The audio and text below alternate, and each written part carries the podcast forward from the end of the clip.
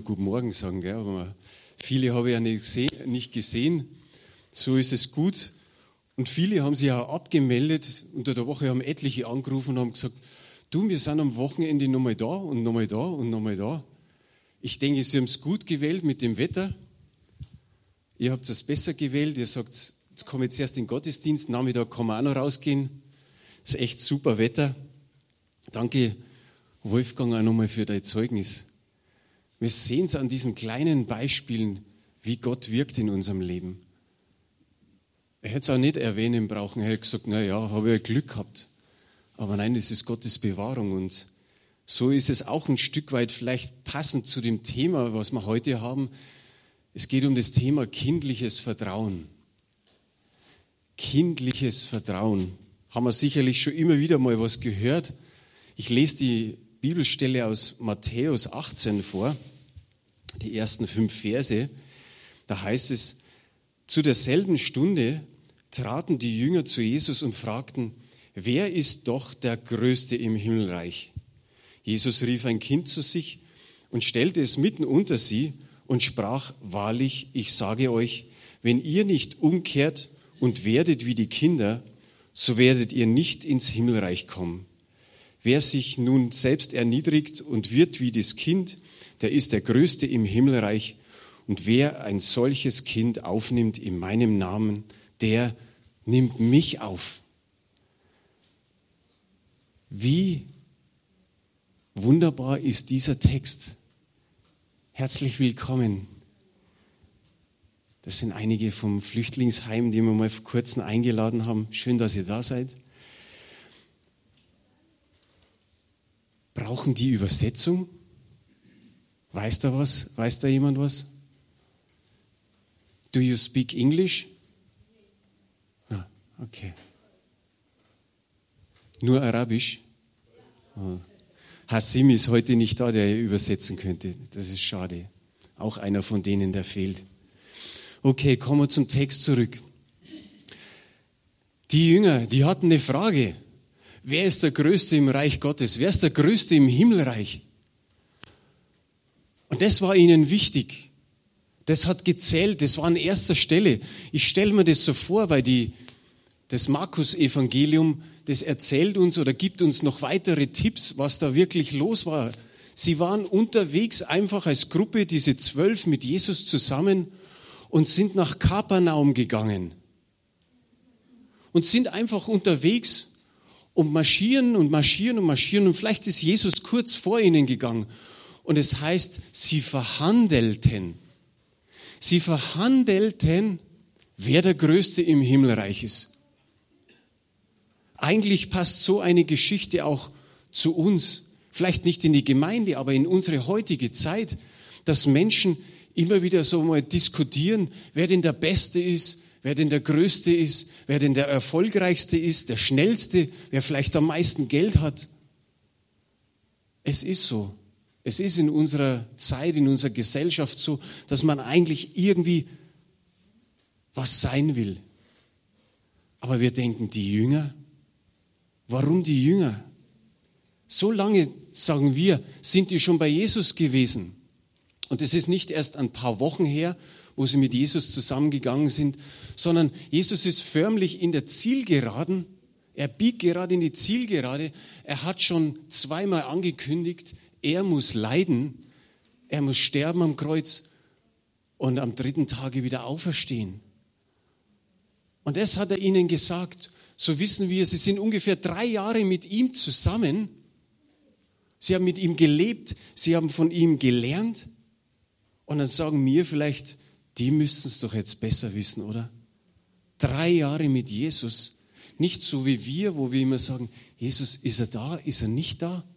Sondern so, so Arm in Arm, Hand in Hand, in Fleisch vor ihnen drei Jahre und wir denken, jetzt muss doch durch sein, die Jünger, die müssen doch fehlerfrei sein. Nein, es passiert ihnen sowas. So eine doofe Frage. Wer ist der Größte? Aber ich nenne es einfach mal einen Heiligungsprozess. Sie sind genauso drin, wie wir drin sind. Und der eine will schneller vorankommen und der andere ein bisschen langsamer. Jeder hat so sein Tempo Und Jesus oder Gott geht dieses Tempo mit uns mit. Aber was wir hier entdecken, ist, dass eigentlich der Feind in Garten Eden etwas in die Seele gepflanzt hat, das auch bei den Jüngern hochgekommen ist. Es kommt so dieser Spruch, sein wie Gott. Was Besseres sein. Mensch, müssen die verhandeln, wer größer ist im Reich Gottes? Das ist doch was Komisches. Groß sein wollen ist auch in unserer heutigen Zeit. Keiner will zu den Verlierern kehren. Wir sagen, hey, du bist der Loser. Das will keiner. Jeder will irgendetwas sein, ein Stückchen groß wenigstens, zumindest mehr wie der andere. Da ist der Ehrgeiz einfach da oder die Befriedigung des Ehrgeizes und der macht, ich bin. Und das sind Worte, die wir eigentlich nur in einer, einem Sinn nutzen sollen. Ich bin ein Kind Gottes. Diese Worte Ich bin gehören mehr oder weniger, sind reserviert für Jesus. Er kann sagen, ich bin der gute Hirte, ich bin der Weg, die Wahrheit und das Leben, ich bin der Sohn Gottes.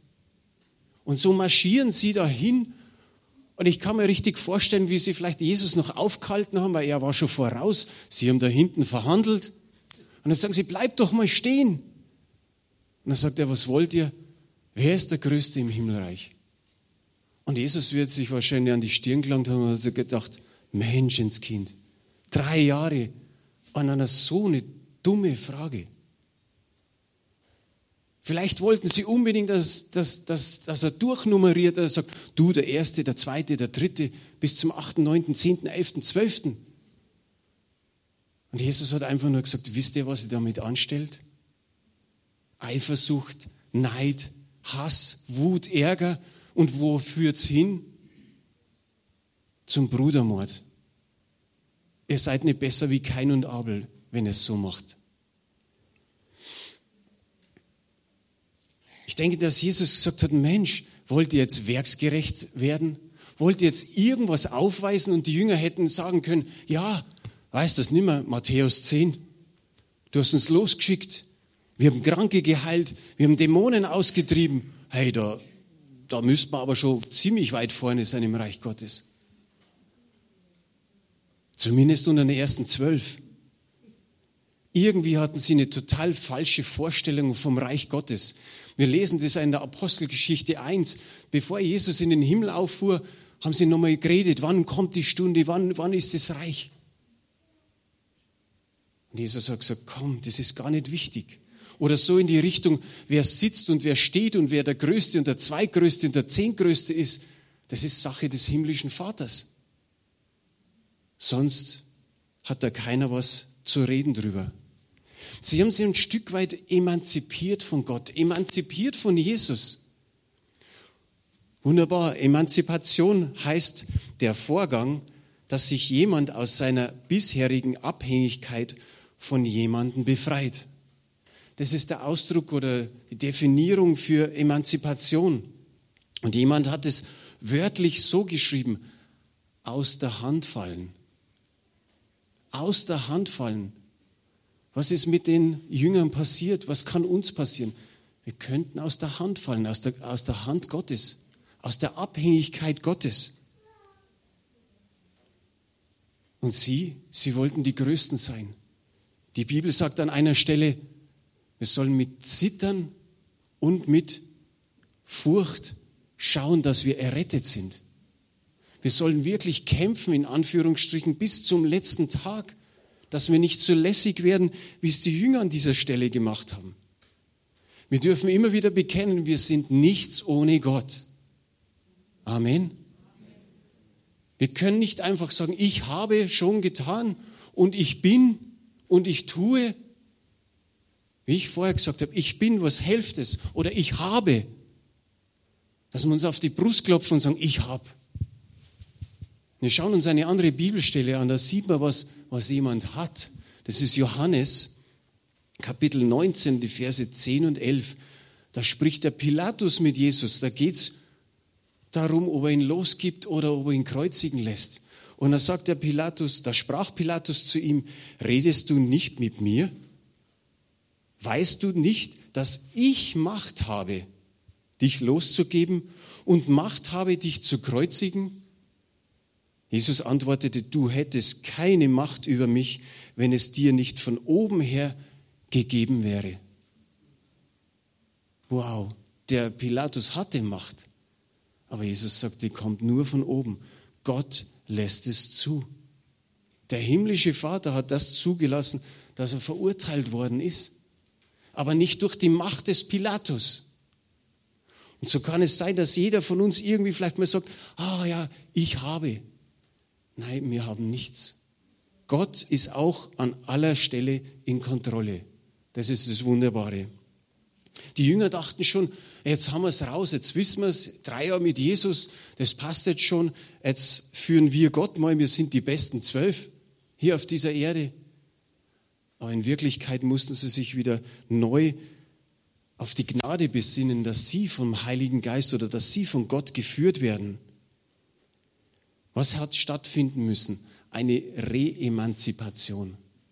Zurück zur Quelle, zurück zur Gemeinschaft mit Gott, zurück zur Abhängigkeit mit Gott, zurück zur Demut vor Gott. Nicht mit diesen, heute schaffen wir es schon und morgen schaffen wir es auch.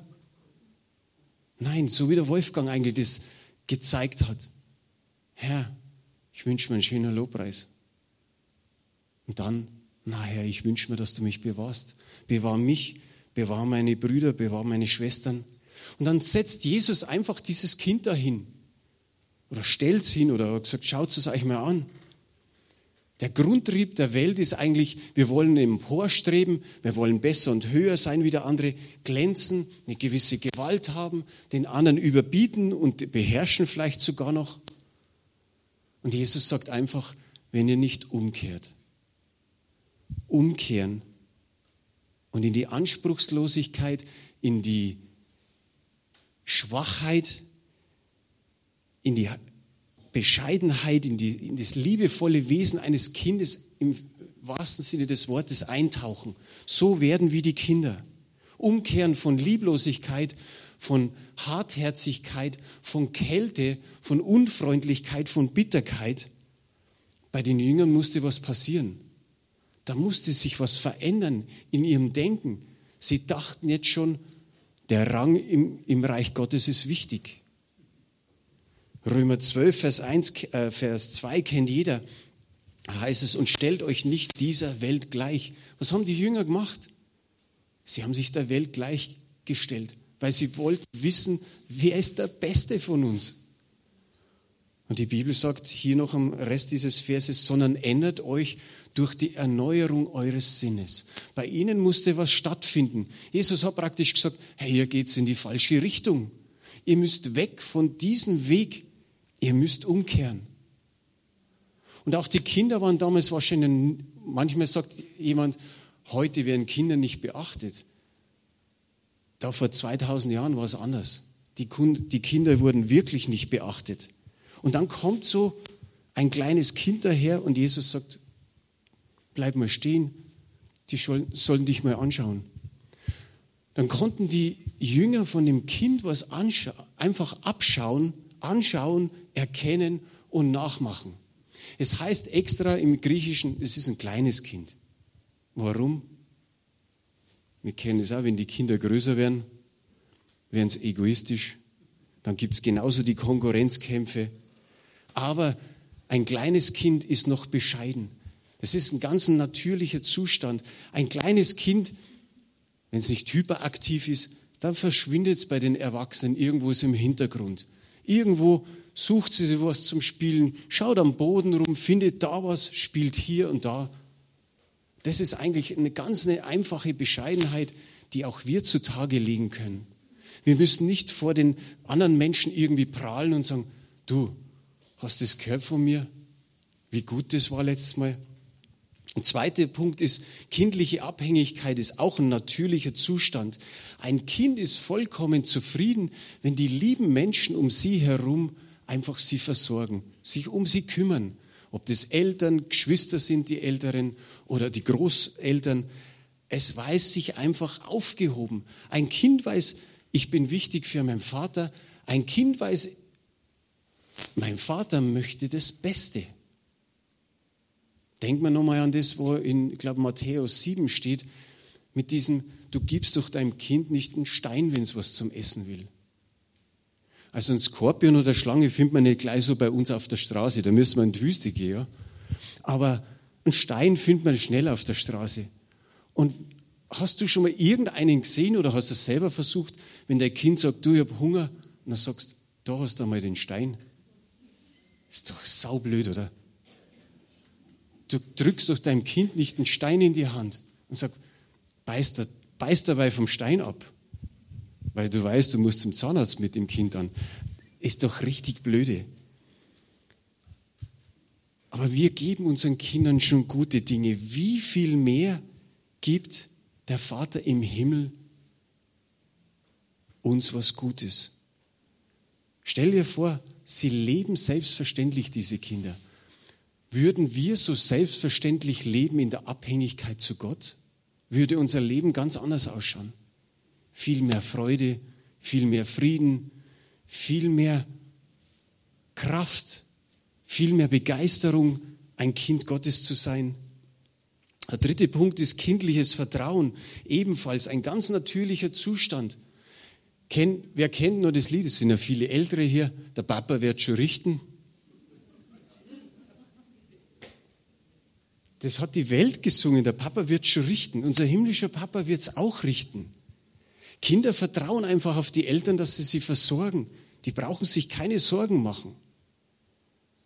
Die Bibel gibt uns das Beispiel von den Tieren, von Vögeln, auch von, von Blumen und der himmlische Vater versorgt sie. So ein Vogel braucht keinen Kühlschrank, keinen Speicher. Der kriegt irgendwo was zum Essen und er ist selig. Und wie viel mehr unser himmlischer Vater. Stell dir vor, du, du stellst ein Kind auf den Stuhl und was man ja oft so macht, wenn die Kinder klein sind, und jetzt springen die Arme vom Papa. Wer hat das nicht gemacht? Und wenn das Kind wirklich ein bisschen zögerlich ist, dann sagt es vielleicht so, Papa, komm ein bisschen näher, komm ein bisschen näher, komm ein bisschen näher. Und dann springt's. Und dann kommt schon, dann hast du hast Pech gehabt, weil jetzt musst du es zehnmal machen, 20 Mal, 30 Mal, weil jetzt hast du immer nochmal, nochmal. Und dann höher vom Tisch oder, oder, oder vom, von der Mauer. Und auch da wieder, du fängst das Kind auf, du gehst nicht auf einmal auf die Seite und sagst, oh hoppala. All das würden wir nicht machen. Und immer wieder, wie viel mehr unser himmlischer Vater, wie viel mehr gibt er uns Gutes. Dann sagt Jesus an der Stelle in Vers 4 von Matthäus 18, wer sich selbst erniedrigt, das heißt nicht unbedingt, du musst dich schlecht machen. Ich bin schlecht, ich bin niemand und alle anderen sind irgendwie besser. Das muss nicht kommen, sondern einfach zu wissen, du brauchst nicht um eine Position, um einen Rang kämpfen im Himmelreich, sondern deine Position ist einfach beim himmlischen Vater. Du bist ein geliebtes Kind, er hat Acht auf dich, er bewahrt dich, er beschützt dich, er ist einfach da, er versorgt dich. Und was haben wir die Woche gelernt? Oder wer macht die Andacht oder besser gesagt die stille Zeit mit diesem Plan, wir sind in seiner Hand gezeichnet. Du durftest einfach da reinschreiben, ich bin bei dir. Mei, dann ist halt mit Kugelschreiber und mit Filzstift einmal da drin, ich bin bei dir. Aber wie gut tut es? Du öffnest der Handfläche und siehst es wieder und merkst in dem Moment, ja, Gott ist wirklich hier. Gott begleitet mich. Dann können wir, wenn wir das alles haben, wirklich bescheiden sein gegenüber unseren Mitmenschen, abhängig wieder ganz neu von Gott, nach Johannes 15, die Rebe am Weinstock, Vertrauen wieder neu schöpfen und dann mal schauen, dass ich in jeder Situation Gott vertraue. Manchmal haben wir es ja so, dass wir sagen, naja, da vertraue ich ihm und das andere, ob das nicht zu schwer wird für Gott. Die Größe im Himmelreich liegt nicht, dass wir große Worte reden oder große Werke tun, sondern dass wir eine, eine kindliche Demut aufweisen. Das ist Frucht des Geistes. Jetzt werden manche überlegen und sagen, Galater 5, Frucht des Geistes, Demut steht gar nicht so drin. Aber Liebe, Sanftmut, Selbstbeherrschung, Geduld, wie viel Demut ist da in, in diesen Bereichen mit drin? Die Jünger haben statt dass sie nachdachten, wie können wir Herrn am besten dienen, überlegen sie, welchen Rang das sie im Himmelreich Gottes haben. Und Gottes Botschaft war hier klar in diesen Versen. Er sagt, verachtet die Kleinen nicht. Stell dir mal vor, da ist so ein Dreijähriger. Wie schön ist es, diesen einfach zuzuschauen. Kennt ihr das oder das Lied? Wir singen da, im Kleinen dich zu sehen, lässt mich niederknien. Und dann habe ich mir gedacht, Mensch, stell dir vor, da steht so ein Dreijähriger und einmal ein bisschen abschweifen von diesem Lied, im Kleinen, in diesem kleinen Jungen dich zu sehen. Jesus hat da in diesen Versen gesagt, wer dieses Kind aufnimmt, der nimmt mich auf. Im Kleinen dich zu sehen. Das Lied bedeutet ja, dass man in den Kleinigkeiten einfach Gott sieht. Du kannst morgen aufstehen und du kannst sagen, äh, schlecht, Gesundheit, äh, schlecht geschlafen. Dein zweiter Gedanke ist, äh, neblig ist auch noch draußen. Dein dritter Gedanke, äh, kalt. Dein vierter Gedanke, äh, die Arbeit. Aber du kannst auch aufstehen oder in deinem Bett liegen, so ähnlich wie der Wolfgang. Bleib noch ein paar Minuten drin und sag, danke, ich habe eine Matratze. Ich habe auf einer Matratze geschlafen und habe mich mit dem Bett zugedeckt, mit einer Decke, damit es mir nicht kalt ist. Ich gehe jetzt ins Bad, drehe die Heizung auf, dann ist es warm. Ich drehe das warme Wasser auf und ich kann duschen. Jeden Tag. Zweimal mit Einseifen und, und allem. und dann mache ich mir ein Frühstück. Und dann glaube ich auch, dass, dass wenn Gott bei mir ist, dass er mir auch über diesen Tag hilft, auch wenn Schwierigkeiten sind. Im Kleinen dich zu sehen. So ein Kleinkind, das sagt, ui. Und du kommst dazu und sagst, was ist? Dann sagt das Kind, Ameise. Und du so, ja, Ui, sagt schon wieder. Und er sagt, was? Regenwurm. Ja. Ui, Blume. Ui, Erde. Ui, Gras. Und mir so, ja, hast du tausendmal gesehen. Ein Kind ist immer wieder neu überrascht. Und auch das braucht man, dass wir wieder bewegt sind, dass wir überrascht sind, wenn wir rausschauen und heute gehen wir noch spazieren alle, wie Gott es macht mit den Blättern. Jedes Jahr im Herbst staunen wir wieder. Aber wir müssen wirklich staunen, auch in den kleinen Dingen. Lässt mich niederknien, einfach auf die Knie fallen und sagen, Herr, wie magst du das? Wie schaffst du das? In Johannes 1, Vers 12 kennt auch jeder den Vers. Wie viele ihn aber aufnahmen, denen gab er Macht oder andere schreiben Recht, Gottes Kinder zu werden, denen, die an seinen Namen glauben. Wissen wir alle, kennen wir alle. Stell dir mal vor, da wird stehen, wie viele ihn aber aufnahmen, denen gab er Macht, Gottes Erwachsene zu werden. Wie oft steht Kinder drin, wie oft müssen wir das lesen? Wir sind Kinder Gottes, auch wenn wir über 80 schon sind. Gell, Klaus? Bei der Taufe Jesu hat sich der Himmel geöffnet. Was hat Gott gesagt? Dies ist mein geliebter Sohn. Wir hatten heuer im Juli die Taufe der Himmel hat sich tatsächlich geöffnet, wie, wie wir von hier runter in den Hof gegangen sind. Und dann sagt Gott, meine geliebte Tochter, mein geliebter Sohn, wie wunderbar ist es. Ich komme schon langsam zum Ende. Drei Fragen musst du dir heute nicht stellen. Sage mal was ganz was anderes. Was leistest du für Gott? Was leistest du für Gott? Diese Frage musst du dir nicht stellen.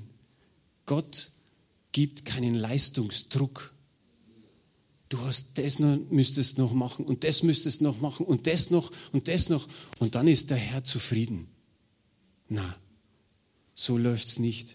Die nächste Frage, wie erfolgreich bist du? Niemand hat mal gesagt, ich war schon ein paar Jahre im Kindergottesdienst, äh, jetzt sollen sie andere machen. So quasi, ich habe schon alles getan. Er hat gesagt, ist ja gut, wenn es das mit die Einstellung nicht mehr machen möchtest, mach es halt dann besser nicht mehr und lass andere ran.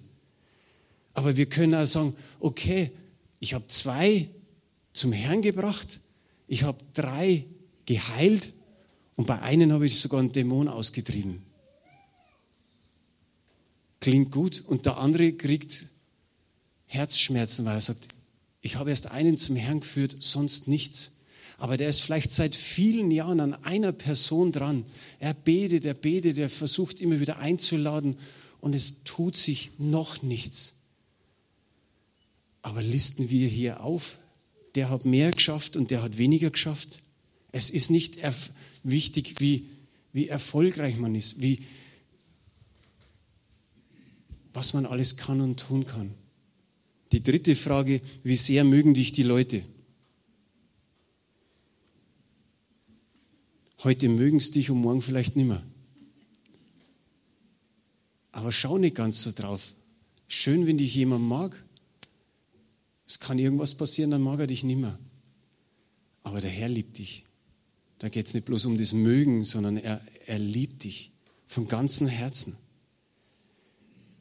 Ich habe die Frage, die wichtig ist, habe ich heute hingeschrieben. Heute ist diese Frage dran.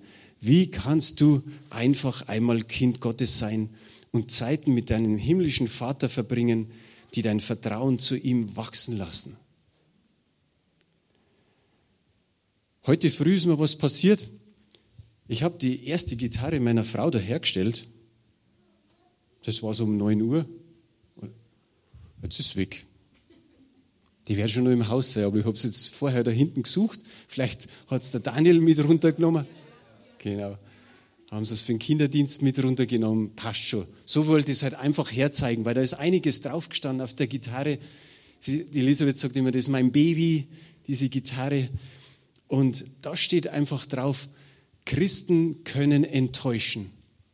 Christus nie wie schön ist dieser Spruch. Und jedes Mal, wenn ich, wenn ich an Vertrauen denke zum Herrn, denke ich mir, ah, kommt mir sofort die Gitarre in den Sinn. Christen können enttäuschen, der Sohn Gottes nie. Christen können enttäuschen, der Heilige Geist nie. Christen können enttäuschen, der himmlische Vater nie. Psalm 37, Vers 5. Irene, das ist, glaube ich, einer deiner Lieblingsverse. Befiehl dem Herrn deine Wege und hoffe auf ihn. Er wird's wohl machen. Er wird's wohl machen. Juliana, komm mal nach vorn.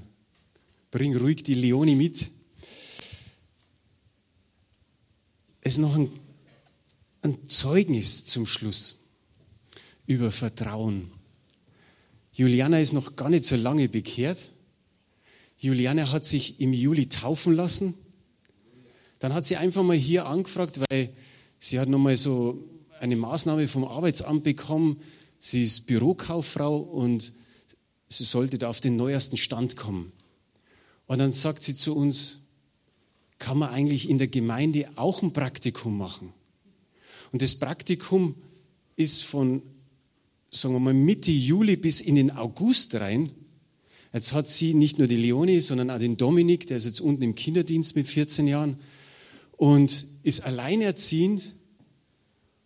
Und dann sollst du ein Praktikum Juli, August machen, wo viele Firmen entweder vielleicht Betriebsferien haben oder sagen, naja, da sind so viele Mitarbeiter weg. Und wir haben uns gedacht, gar nicht schlecht. Elisabeth ist auf Reha im, im, im September, Oktober und wir könnten das splitten, das, äh, die, das Praktikum. Sie hat die ersten drei Wochen einiges gelernt von Elisabeth und kann dann so im September, Oktober das ein oder andere Mal mithelfen. Genial. Aber jetzt kommt es. Juliana war Anfang Oktober, wo das Erntedankfest war, krank. Die Leonie war krank, der Dominik war krank. Sie war zu Hause, konnte nicht in den Gottesdienst gehen. Sie haben mir das alles dann so mal ein bisschen geschildert und dann hat sie gesagt, ich war fix und fertig. Ich war einfach platt. Ich war schon nahe an Depressionen so ungefähr und habe gesagt, Gott, gibt's dich? Bist du da? Ich habe 80 Bewerbungen verschickt. Es kommt nichts zurück. Gibt's dich? Ich bin krank, meine Kinder sind krank, ich kann nicht in den Gottesdienst gehen. Tu was. Dann ist sie am Montag, hat sie gesagt, raus aus der Wohnung, einfach raus aus der Wohnung, damit, damit, man, damit die Decke nicht auf den Kopf fällt. Und dann ist sie rausgegangen. Und am nächsten Tag hat jemand angerufen. Stimmt's? Ja. Ich habe am Dienstag eine Bewerbung geschrieben, ähm, zehn Nummer ihnen losgeschickt. Am Mittwoch hat ähm, sich der Herr gemeldet, hat mich gefragt, ob ich sofort hinkommen kann. Am Mittwochnachmittag um drei war ich zum Vorstellungsgespräch. Ähm, mich vorgestellt, Donnerstag mich eingeladen, zu Probetag, Freitag unterschrieben. Und der Herr wirklich war ja da. Ich, ich habe nicht mehr geglaubt. Ich, nach 80 Bewerbungen dachte ich, das meldet sich keiner mehr. Halleluja, der Herr segne dich ganz mächtig an deiner Arbeitsstelle. Gott gebührt alle Ehre. Manchmal kämpfen wir mit Gott, weil wir sagen, er braucht ein bisschen lang. Gell? An manchen Stellen ist es uns, aber auch da arbeitet Gott mit unserer Geduld und, und er fordert uns heraus. Wir, wir sollen ja wachsen. Und wir sollen auch im Vertrauen wachsen. Wie oft wird eine neue Situation für Juliana kommen und Juliana wird immer wieder, wenn man so sagt, im Hirnstübchen so dran denken, damals hat Gott eingegriffen.